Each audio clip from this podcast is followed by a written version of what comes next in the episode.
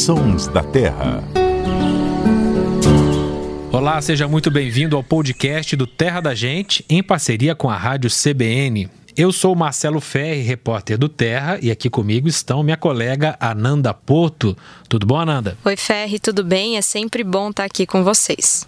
E também o biólogo Luciano Lima. Como vai, Luciano? Tudo bom, Marcelo? Tudo bom, Ananda? Prazer enorme estar aqui no Sons da Terra. E a gente continua a nossa série sobre os passarinhos mais populares do Brasil.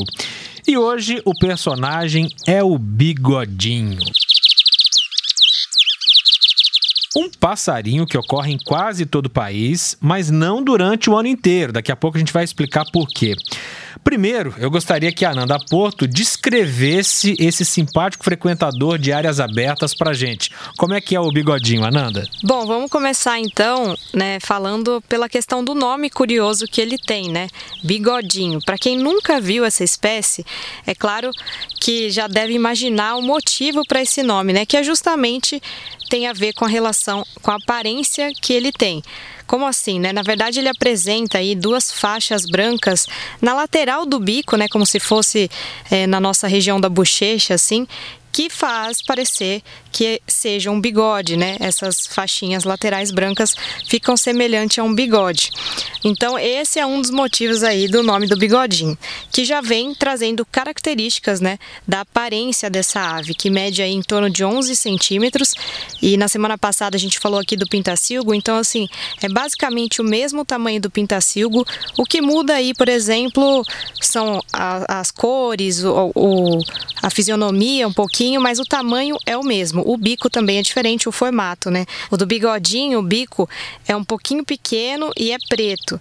E é um desenho um pouco diferente do do pintacilgo, que é mais pontiagudo, assim, né? O bigodinho, então, ele chama atenção pelo contraste das cores, né? Ele não tem uma cor muito forte, viva, se comparado com aves coloridas, mas o contraste chama muita atenção. Então, de longe, dá para se destacar. Essa ave se destaca sim, que é esse contraste em preto e branco, né?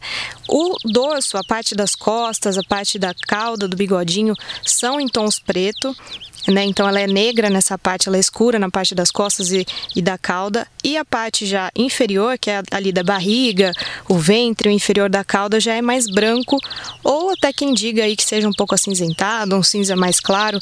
Então forma esse contraste. Além das faixas laterais que o bigodinho tem, né, rente ao bico, que leva esse nome popular que ele tem, ele também possui uma faixa no topo da cabeça, uma faixa branca.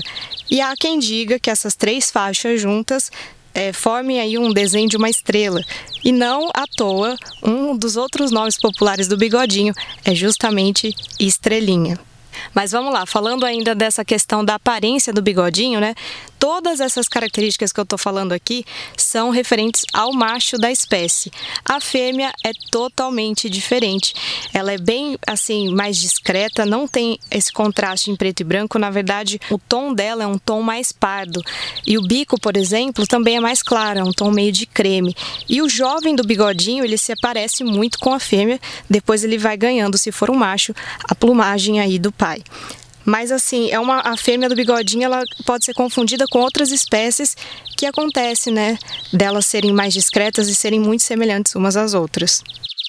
E o bigodinho é uma ave que se alimenta de sementes, né? Ele pode ser avistado em campos abertos e chama atenção pela aparência, né, por essa beleza única dele, pela beleza do canto também.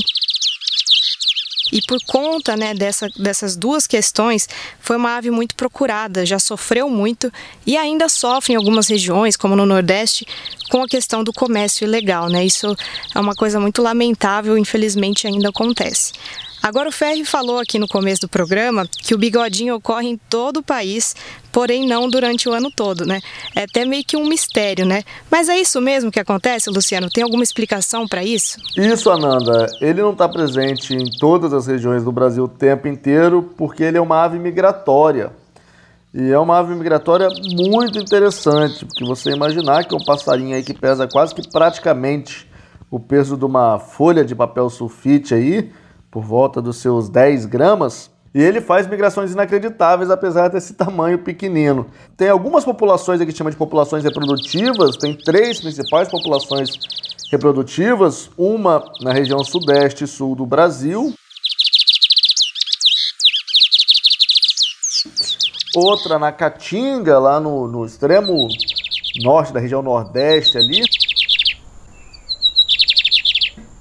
É, e outra população no Chaco, no Paraguai, na Argentina e na Bolívia. Esses bichos se reproduzem principalmente entre dezembro e março nessas regiões e quando é abril, todos eles migram, todas as populações migram para a Amazônia. A gente não sabe exatamente para quais lugares cada população especificamente migra, mas é bem provável que elas migrem para regiões diferentes. Isso é um padrão comum para outras aves migratórias, onde elas acabam também se separando na região de para onde elas migram. Mas a gente sabe que eles vão para a Amazônia. E aí, no caso da viagem do bicodinho é, do Sudeste ali, a gente está falando de mais de 5 mil quilômetros todos os anos. Então é uma, são aves fantásticas. Além da beleza do canto, é uma ave também super interessante. No nosso último episódio sobre o pintacilgo, eu falei que eu tenho uma memória afetiva grande com o pintacilgo. Mas outro passarinho também que eu tenho uma memória afetiva grande é com o bigodinho. Eu acho que boa parte das pessoas que estão nos ouvindo aí agora é, interior de São Paulo, pessoal também, a gente tem muita gente que ouve a gente no sul de Minas, por causa do terra da gente. O bigodinho é um passarinho presente no quintal de muita gente, que alegra a vida aí. E me lembra muito também a época que eu ia passar férias na casa dos meus avós no sul de Minas. É verdade. Agora, essa questão da migração é realmente incrível, né? Porque é um pássaro muito pequenininho, né? Tem o quê? No máximo 10 centímetros. E fazer uma migração do sul para a Amazônia, pensa bem, cruzar quase todo o território brasileiro uma vez por ano é fantástico, né? Vai e volta, né? Vai e volta. E o mais incrível para mim, Marcelo, é que quando ele volta, ele gosta muito de fazer ninho em roseira. Ano que vem, você vê ele fazendo ninho no mesmo lugar, é muito provavelmente o mesmo indivíduo que foi até a Amazônia e voltou. Talvez você não conheça a Amazônia, mas você está dando aí abrigo para um passarinho que conhece bem a Amazônia. Tem que respeitar, né? Tem que respeitar. Tem que respeitar. É, o, o, bigodinho, assim como o pintacilgo, do qual a gente falou na semana passada, faz parte de um grupo de aves que aprende a melodia do canto quando é filhote. São os chamados ocines.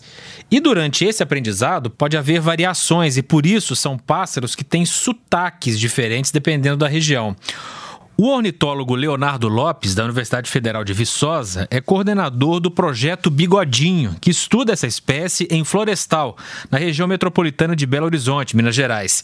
E ele vai explicar para a gente agora como são essas variações. Como vai, Leonardo? Olá, pessoal. Prazer estar aqui no podcast. Obrigado, Marcelo, pelo convite.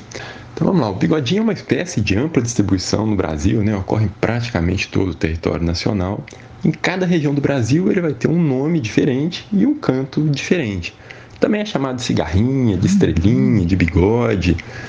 E o que é interessante na espécie é que ele tem essas variações regionais no canto. Então no Brasil a gente conhece pelo menos dois dialetos. Então no Nordeste ele vai ter um, um tipo de canto e aqui no sudeste do Brasil, onde o projeto está baseado, ele tem outro canto distinto. E o que é interessante é que essas duas populações estão expandindo a distribuição geográfica. Então a gente está vendo o canto do Nordeste avançando em direção ao Sul e o canto do Sudeste expandindo em direção ao Nordeste. Já tem várias localidades em Minas Gerais hoje que a gente consegue encontrar dois tipos de canto lado a lado. Essa mudança na distribuição da espécie parece ter muito a ver com a questão das mudanças ambientais, tanto mudanças climáticas quanto principalmente o que a gente chama de mudanças no uso do solo, ou seja, a substituição da Mata Atlântica, a substituição do cerrado por áreas de pastagem, que é justamente o tipo de ambiente que a espécie gosta, tá? É uma espécie que tem se beneficiado, inclusive, pelas alterações que o homem causa no ambiente. Além desses dois cantos, a gente tem fora do Brasil, ali na Argentina, no sul da Bolívia, um terceiro padrão de canto, que é o que a gente está chamando por enquanto de canto chaquenho, né? É o tipo de vegetação do, do local. É um canto ainda muito mal conhecido, pelo menos para a gente aqui no Brasil, e que a gente está estudando mais nesse momento. Leonardo, e o que faz o projeto Bigodinho? O projeto Bigodinho tem como foco a ecologia comportamental de aves tropicais. E o Bigodinho é o nosso modelo de estudo, né? é o nosso, a nossa estrela. Né? É um projeto internacional, a gente já desenvolve ele há oito anos em parceria com uma instituição holandesa, a Universidade de Wageningen. A A gente desenvolve vários tipos de projeto, como por exemplo o papel relativo de cada sexo no cuidado do ninho, né? Quem constrói, quem que trata dos filhotes, quem que tem um papel relevante na defesa do ninho contra predadores. A gente também trabalha muito, lembrando lá do episódio do Pintacilgo, né? Como que a complexidade do canto do macho vai influenciar na atração da fêmea, né? E a gente também tem trabalhado com a questão da alimentação, as estratégias de obtenção de alimento por macho, por fêmea, porque afinal cada indivíduo tem uma demanda diferente, né? Em relação a nutrientes, poxa, as fêmeas precisam de botar os ovos, precisam de mais cálcio, os machos têm um papel mais ativo na defesa do ninho, enfim, muitas perguntas ainda para a gente investigar. Esse foi o Leonardo Lopes, da Universidade Federal de Viçosa, que é ornitólogo e coordenador do projeto Bigodinho. Sempre um prazer falar do Bigodinho. Vou aproveitar para deixar um abraço pro Léo também, que ele é um grande amigo meu. Abraço, Léo, obrigado. Bem, se você quiser conhecer melhor o Bigodinho através de fotos, é só dar um pulo no nosso Instagram, o arroba Terra da Gente. Lá tem foto de bigodinho, tem foto de várias outras espécies também, dá para navegar e fazer uma passarinhada virtual por lá.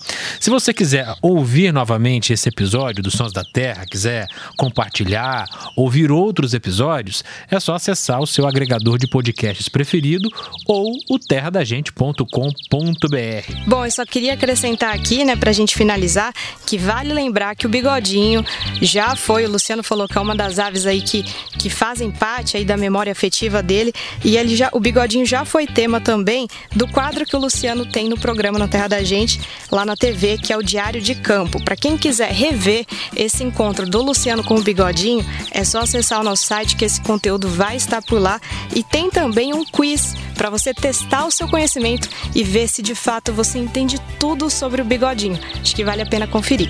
Isso aí. A gente está de volta na semana que vem para falar do coleirinho, das coleiras, nessa série sobre os passarinhos bem populares do Brasil. Luciano Lima e Ananda Porto, até lá. Abraço, Marcelo, até a próxima. Tchau, gente. Obrigada e até a próxima. A edição e sonorização foram do Samuel Dias, com apoio aqui no estúdio da CBN Ribeirão do Matheus Akira.